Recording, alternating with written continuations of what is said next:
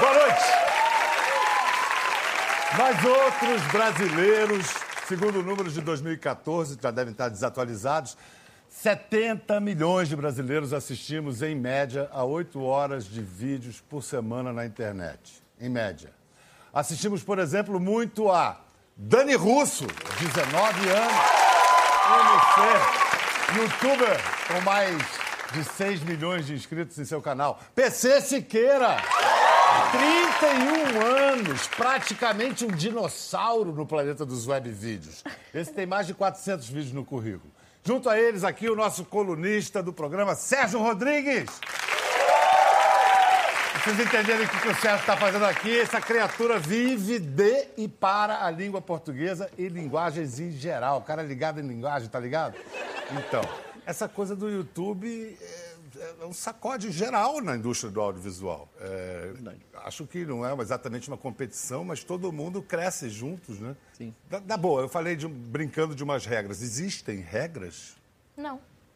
No YouTube você é livre, né? Você faz o que você quiser, fala o que você quiser, fala o assunto que você quiser, do jeito que você quiser. Isso é verdade, mas um monte de gente faz isso e não faz sucesso e não tem milhões de seguidores como você. É.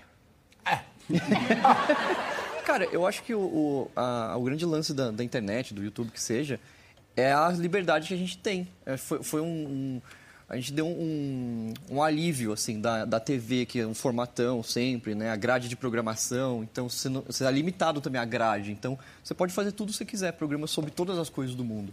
Acho engraçado você falar que a liberdade. Para jornalistas, né, Sérgio Rodrigues? A liberdade, às vezes, é a pior coisa. O cara, o jornalista precisa de uma pauta. É, Tira uma pauta do jornal. Você é livre para falar. O cara fica apavorado. É, assim, tem certos gêneros de jornalismo que se dão bem com a liberdade tradicionalmente, né? O cronista, ele precisa de muita liberdade e tal.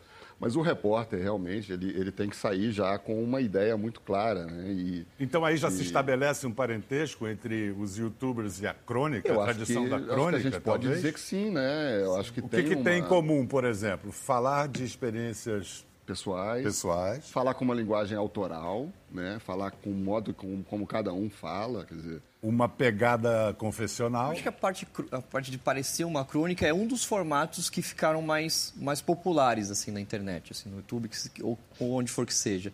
Mas eu acho que tem outros formatos muito possíveis também. A gente às vezes não presta tanta atenção. Dani, é obrigatório usar palavrão? Nem sempre. Eu falo, né? Eu falo palavrão. Ah, Você normal. fala tanto palavrão na vida real quanto você fala nos seus vídeos? Quando eu ligo a câmera, eu falo muito mais. Muito mais gíria, muito mais palavrão. Você fala mais palavrão no vídeo do que fora?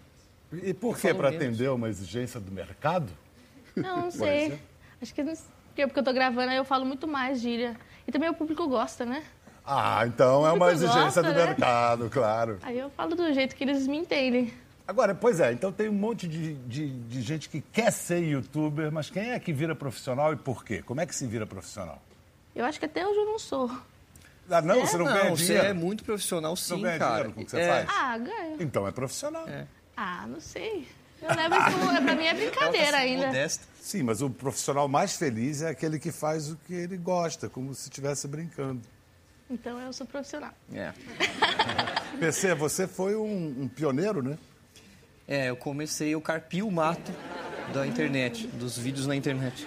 Cara, É, mas foi em 2000. Carpir o mato. Carpir o mato. Tinha- era, era tudo, era tudo chão de terra quando eu cheguei lá.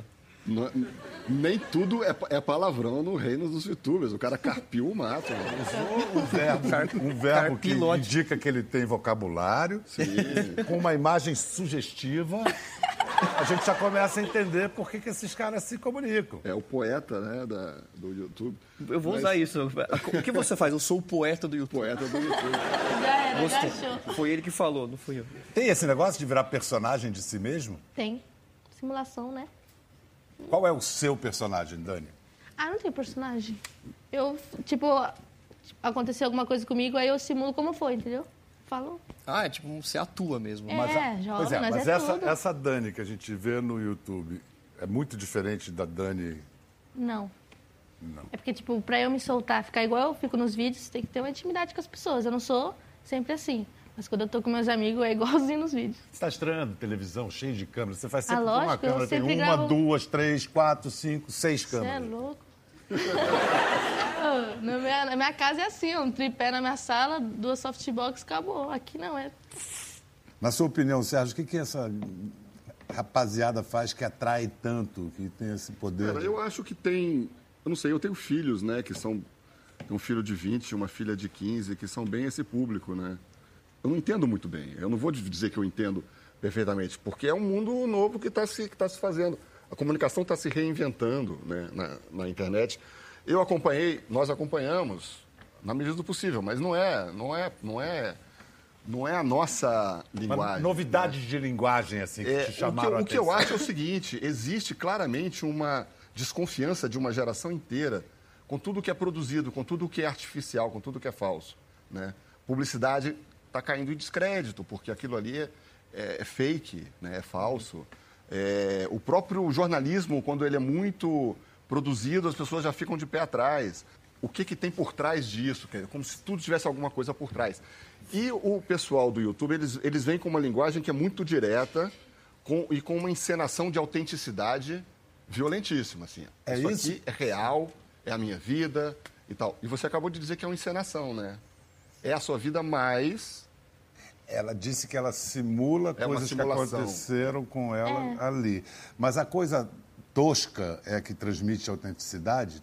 Tosca? Eu, eu acho, eu acho que não, acho que teve vários momentos. Acho que, quando, por exemplo, quando eu comecei lá em 2010, o grande lance era ser tosco mesmo. Falar do- de, de qualquer jeito e, e as coisas foram acontecendo no, no momento que as- a qualidade da produção do YouTube né, é, começou a melhorar muito.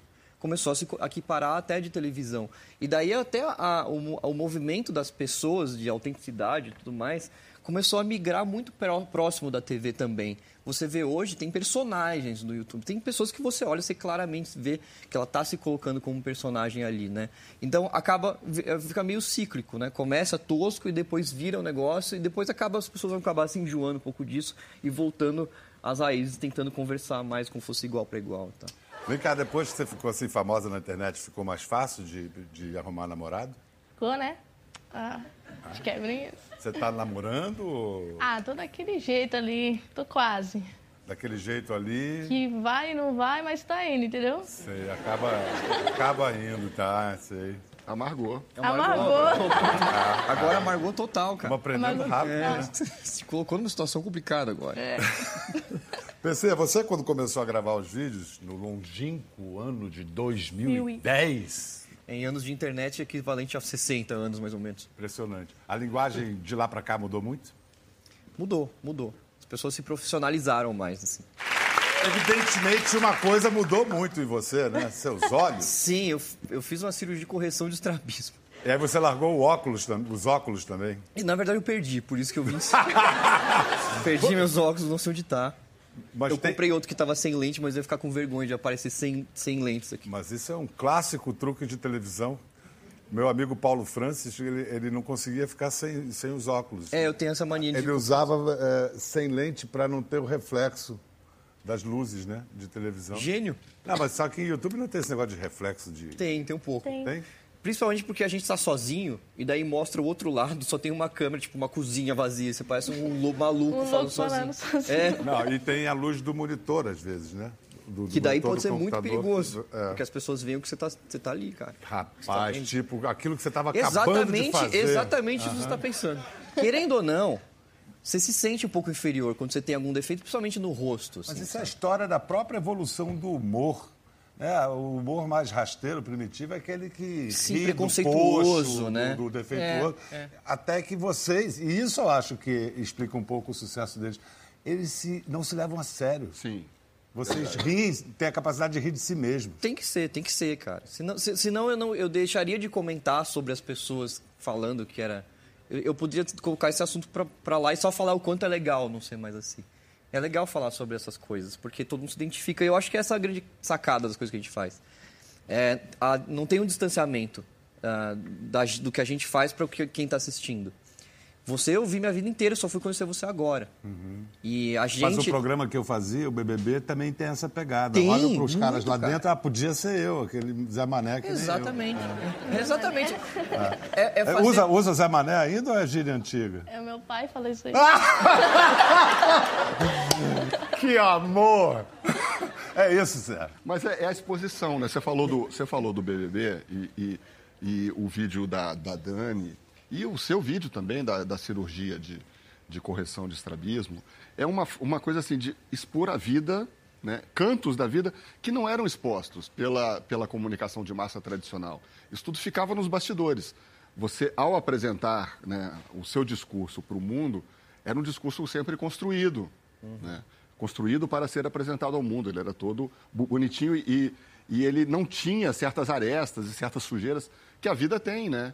E eu acho que exige uma coragem danada fazer isso. Não, eu, eu tenho umas ideias de privacidade assim, que ainda Cara, é se assustam um complicado. É. pouco com essa liberdade que vocês têm de falar de tudo da vida. Como é que você toma coragem, Dani? Pra falar? É. Pra se expor, falar. você- Ah, pra mim a câmera eu trato como se fosse minha melhor amiga. Tipo, é o meu melhor amigo, eu tô contando pra ele. Mas você sabe que vai do outro lado vai ter uma multidão vendo. Ah, eu não tenho noção ainda dessas coisas. É melhor nem ter, mano. É melhor nem Senão ter. acaba. Tipo naquele vídeo que eu conto, dia que eu perdi minha virgindade, tinha uma moça que ia lá pra limpar a minha casa. E quando ela chegava, eu falava pra ela sair, eu falava, vai lá comprar um pão, só pra eu gravar Dá esse pra né? vídeo mandar, aqui. Ah, sim, é, Mas você eu mandou tenho ela embora vergonha. umas três vezes, né? Até Eu mandei conseguir ela acabar o sair. vídeo. Mandei ela sair de casa umas três vezes pra gravar esse vídeo. Eu só gravo sozinha. É sensacional. Se tiver uma testemunha, ela fica envergonhada. No entanto, ela está gravando para milhões de pessoas assistirem. É bem isso mesmo. Olha a psicologia, hein? É, Essa é a vontade de gravar sozinho. É a vantagem, você se solta mais, fala mais. Pois é, mas aí depois essa multidão, de alguma forma, ela se materializa. Ela não está presente na sua cabeça naquela hora, mas depois tem like, Comentários. dislike, reação. É, Isso às vezes não pode, não pode ser violento demais, essa reação? Isso a gente fala daqui a pouco. Agora a gente vai para os comerciais, porque depois dos comerciais também tem um youtuber americano que fala da história de amor dele, no, no vlog dele. É a história de amor pela língua falada no Brasil, a língua portuguesa falada no Brasil, a língua brasileira, em instantes. Bom, agora a gente vai se conectar a Denver, capital do Colorado, nos Estados Unidos. Vamos falar com Gavin Roy. É um americano apaixonado pela nossa língua. Alô, Gavin, você está me ouvindo? Sim, Aí, aí, tudo bem por aí? What's up? Tudo beleza? Tudo beleza, tudo ótimo. Você aprendeu português na internet? Como é que foi essa história? Então, cara, foi meio aleatório. Então, eu só queria aprender uma outra língua ah, quando eu tinha um pouco de tempo livre, pode crer, durante o meu mestrado. E eu já sabia como falar espanhol e eu sabia que português tinha muitos nativos, mas ah, aí eu decidi que eu queria aprender português através de um livro didático só. Então, no começo foi um português muito robô, né? Rapaz, e você fala. Assim, o sotaque é charmoso, mas você fala com vocabulário, com expressão pode crer. É, é, a língua portuguesa mudou a sua vida, Gavin? Ah, é, porque ah, eu, eu comecei um canal no YouTube meu aleatoriamente. Eu vi um vídeo de um cara falando, eh, tem um título chamativo, como todo vídeo no YouTube, né? E o título foi ah, Americano fala português perfeito. E aí eu, eu tava achando, ah, eu assisti o vídeo e eu, cara, não foi tão, tão bem na fala, né? Eu achei, opa, eu posso falar melhor do que ele. Eu postei o vídeo esse mesmo dia aí começou o canal Ahn, eu cumpri o meu doutorado em ciências atmosféricas tempo clima isso seis meses atrás mas aí eu tinha tantos seguidores que eu podia só ah, deixar essa carreira para concentrar completamente no YouTube Caramba, você está vivendo da língua portuguesa, então. Está vivendo disso. nesse canto do mundo sim tô falando português quase o dia ah, todo dia né Que genial. E o que, que te encanta tanto na língua. Vamos falar de língua brasileira, língua, o português falado no Brasil. Então, quando eu comecei a aprender português, ah, foi um, um português muito ah, nas regras, eh, como muitos estudantes. ah, eu, eu gosto das regras, através das regras que você vai aprender uma língua, né? Mas quando eu comecei a, a postar vídeos no YouTube, todo mundo me falou que, cara, você soa como professor, você deve colocar uns gírias assim, né? Então eu, eu comecei a, a saber mais das gírias e também da da riqueza de sotaques, dos sotaques dentro do Brasil. Ah, e isso é, é super, super legal. Da hora. Da hora! Vem cá, pode aplaudir! É! Você já deu um beijãozinho em alguma brasileira? Ah, várias. Vem cá, alguém quer fazer uma pergunta pra ele? Sérgio, Dani, PC, quer fazer uma pergunta pro Gavin? Eu quero per- perguntar qual que foi a, a- a- a palavra mais difícil dele pronunciar de todas no português brasileiro. Você ouviu, Gavin? Uhum, ouvi. Ah, no começo era a minha concentração no meu PhD, que, que ainda tenho dificuldades. Engenharia. Engenharia. Engenharia. É, atrapalha. E, e o ão, o nosso aumentativo, esse ão anasalado que é tão difícil, tão É Ah, difícil pra vocês. vocês. É, ainda é difícil isso. Fala, grandão. Grandão. Boa! Obrigado, Gavin! Beijão! Show de bola. Simpatia o cara, hein? Sim. E, fa- e fala um ão direitinho. né? Fala um ão direitinho. Acho que é o melhor ão de, de americano que eu já vi. É, porque em geral é grandal. Grandal. É tal, legal. É, é. Mas quisera a gente desse esse valor à língua brasileira, à língua que a gente fala, a língua portuguesa do Brasil, né? Não, é- A é- gente se desse conta como é legal a nossa língua, como é apaixonante a esse nossa negócio. língua é muito legal. Eu acho que a gente tem um problema de autoestima em relação à língua. É, eu falo muito disso no meu último livro, né, no Viva a Língua Brasileira, que tem um pouco a ideia assim de despertar essa consciência pro pro pro fato de que a gente não fala uma língua errada, a gente não fala uma língua inferior ao português de Portugal. A gente fala apenas uma língua que é nossa, que é diferente, que é que é bonita, que tem um monte de recursos. E as pessoas, elas, quando a gente fala de, de português, as pessoas pensam muito na- nas regras gramaticais, né? Como se a língua fosse um conjunto de regras gramaticais, normativas, bonitinhas, e o resto fosse deturpação. Não é assim. É o contrário. A língua é esse conjunto todo de tudo que a gente fala, das gírias do amargor da Dani e tal. E, o, a- na verdade, as, as regras para você bem escrever, para você escrever corretamente, são muito importantes, mas elas são um pedaço, um pedacinho da língua um pedaço muito prestigiado e tal. Mas, assim, a língua como um todo é muito maior e muito mais bonita. E é a língua brasileira mesmo, porque eu me lembro de um estrangeiro que tinha aprendido português de Portugal, e aí a primeira vez que ele entrou em contato com a língua que nós falamos, a- a- o português do Brasil, ele falou assim, vocês falam português com açúcar. Tem uma doçura no português brasileiro, nós mantivemos a- a- as vogais que eles comeram todas, né? Sim. Agora, você falou em gírias, que é um, um mecanismo de renovação da língua, né? É, Dani, você vai traduzindo o que eu vou falando? Eu vou tentar. Ah, tô achando esse papo muito fur, furduncinho. Tudo assim. Fala você primeiro. Furduncinho eu nunca ouvi falar na minha vida.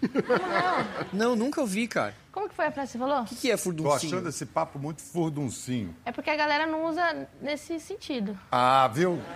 Deve ter sido algum velho Mas o que quer dizer escreveu isso. furduncinho, É, por deve exemplo? ter sido. Furduncinho quer dizer que está bom ou com qualidade? Ó, eu Porra, vou, eu eu vou achei te que fosse o explicar. oposto. Posso Ah, falar? furdúncio é uma palavra do tesouro da língua que quer dizer bagunça, Bagunça. confusão. Confusão, é. Confusão, né? É, mas eu acho que ninguém usa dessa forma aí, né? Mas usa como? Fa- Faz uma frase com furduncinho. Que meus amigos falariam, falando, hum, lá em casa hoje eu vou fazer um furducinho. Eu, eu sabia que era isso, cara. Eu tinha certeza. Então eu tava certo. É bagunça. Então é o velho furdunço no diminutivo. É, é Furduncinho. isso. E chavoso, tá todo muito chavoso, chavoso.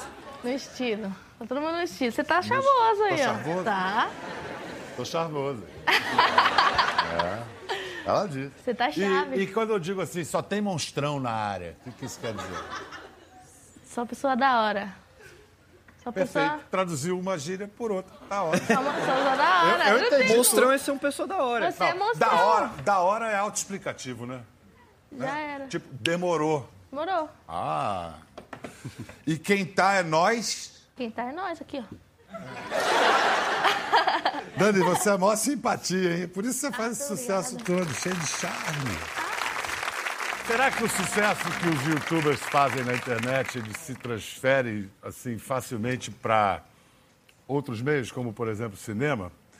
Parece que teve cinco filmes do ano passado para cá com estrelas do YouTube e a carreira foi um pouco decepcionante. Só o da Kéfera fez mais de um milhão de espectadores e mesmo assim a Kéfera fazia um papel diferente do que ela faz. Será que Cara, eu acho, prim- primeiro, o que a gente faz no YouTube é de graça, né? Ninguém precisa sair, a pessoa tá no banheiro assistindo, mano. Você tem que ir até o cinema, fazendo pagar o sabe-se ingresso. lá o quê? E né? não- é, melhor não perguntar. Melhor não perguntar, Certo? é. Mas, é, primeiro, a gente faz um conteúdo que é gratuito, tem, tem, tem, ah, ah, a gente faz muita coisa.